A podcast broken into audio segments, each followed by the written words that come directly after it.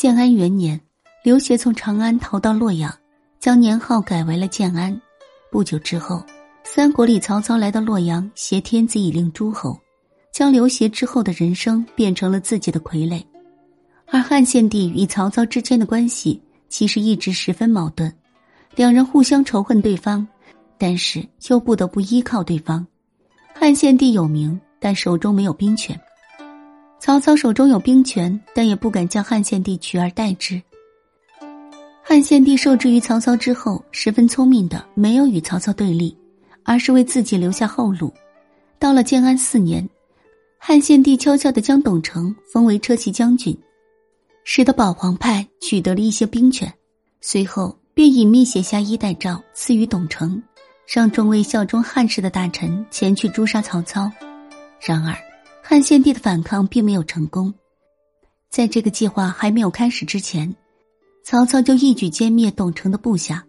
也因为这一次，汉献帝岳父一家被杀，连汉献帝的妻子和孩子均被诛杀。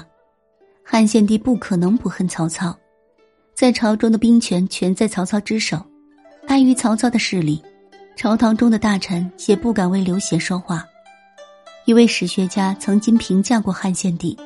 说汉献帝并不昏庸，汉朝之所以亡在他的手中，只是因为汉朝这时已经是一个空架子了。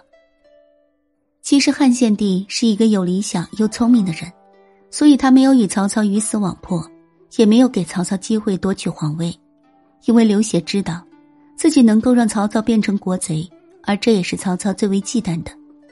而曹操虽然一直在用汉献帝来实现他统一中原的理想。但最终不敢名不正言不顺的直接夺取皇位。后来，三国中曹操以汉献帝的名义不断的东征西伐，打败了袁绍、袁术、吕布等等势力。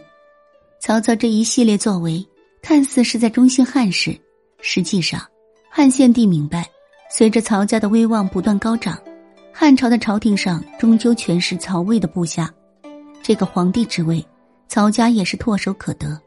在此后的日子里，汉献帝再没有机会匡扶汉室，最终也只能无奈的将皇帝之位禅让给曹丕。